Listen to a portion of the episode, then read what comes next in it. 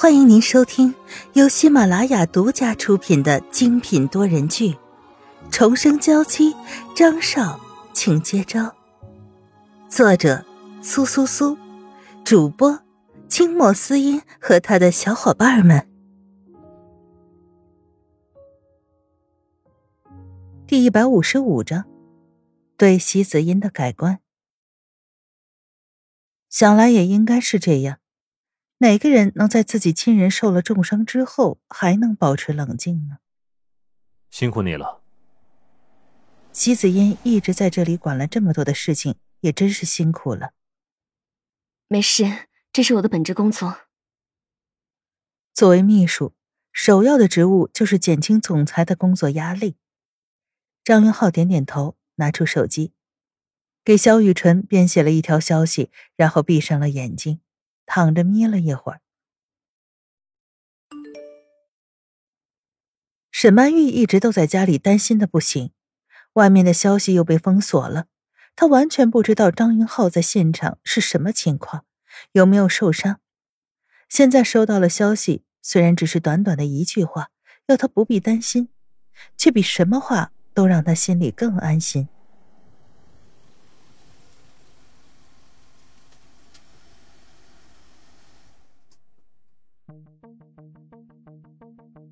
很快，张云浩和席子音都到了医院。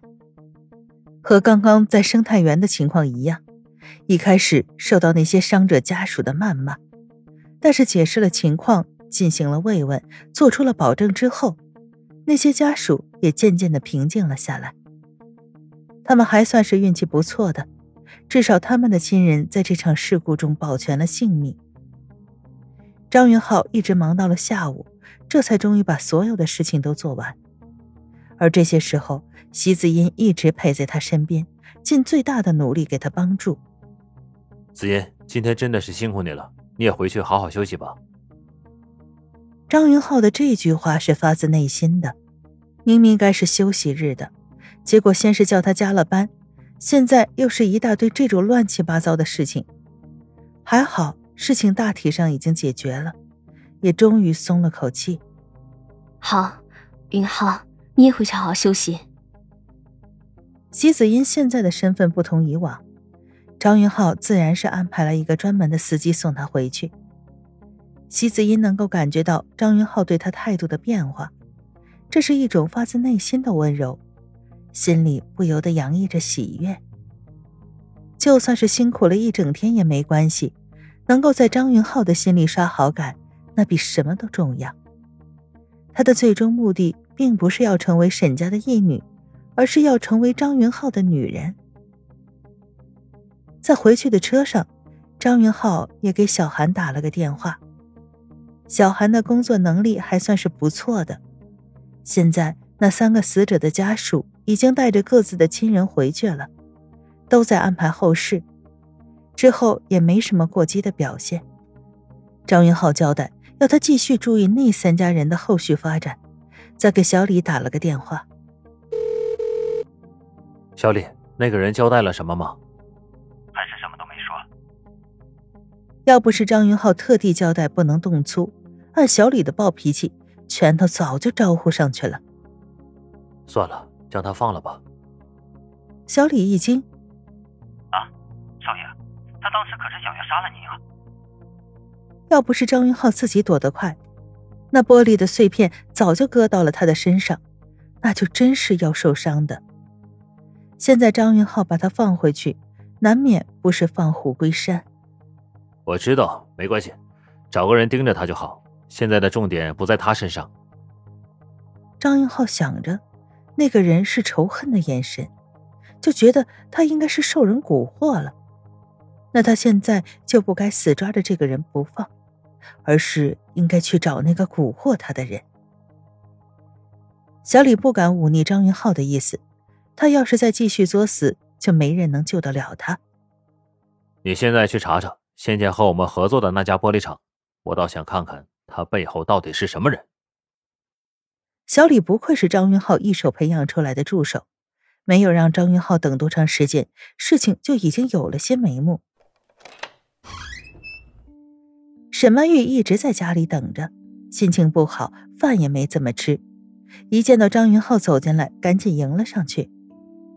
你怎么样？没有受伤吧？没事，那些人怎么可能会伤到我呢？张云浩摸了摸他的头，然后两个人一起走进了书房。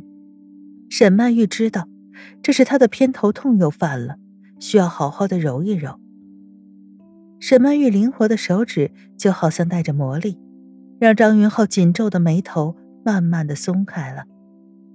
听说这次的事故出了三条人命，现在怎么样了？没事，都已经处理好了，已经各自回家处理后事。我会把这些事都处理好的。沈曼玉自然知道张云浩的能力，但是，一想到都是人命啊，心中也不由得悲伤。那这件事调查清楚了吗？真的是邓家做的？可如果真的是邓家做的，又到底是怎么做到的呢？现在已经有了点眉目，但是具体是怎样，还需要一些重要的证据。张云浩拿着一个茶杯，手指上在茶杯柄上绕着圈圈，神情阴冷。现在，找重要证据的任务已经交给了小李。而他要做的就是继续观察在医院里的那些人的情况，毕竟不管怎样，人才是最重要的。见萧雨纯还是一脸想知道的样子，张云浩也有些心软了。虽然这个女人并没有必要知道这些事儿，但是萧雨纯经常可以提出一些不一样的想法。对于这件事情，萧雨纯可能提出一些有建设性的意见。于是张云浩完全不嫌麻烦。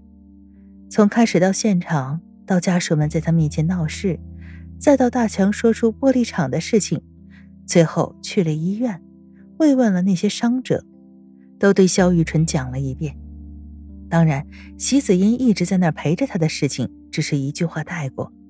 那个大叔用玻璃片攻击他的事情，更是完全闭口不提。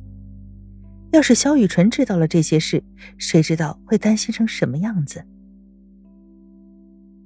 沈曼玉一边温柔的给他继续按摩，一边认真的听着，听着听着，眉头就紧紧的皱起来。就算张云浩不说，他也可以猜想到现场的情况会有多么混乱。张云浩能做成这样，是多么的艰难。但是他心里有一点淡淡的失落。同样，作为张云浩的助手，席子英可以在这么危险的时候陪在他身边，第一时间给予他帮助。可是他只能待在家里，除了担心什么都做不了。见萧雨纯迟迟的没有开口，张云浩也察觉到他的小情绪，不由得浅浅的笑着。好了，你想听我就全部告诉你了。你是不是应该和我说说你的想法了？张云浩怕萧雨纯还是不说，不由得催促。我都说了这么多，你作为我的助手。要是没什么想法，是不是有点不太称职了？作为陈宇集团总裁首席助手，自然应该在这种时候可以出谋划策。好了，我知道了。沈曼玉真是对张云浩无语了，可张云浩这么一说，他也就不再胡思乱想，开始仔细的回想刚刚的那些话。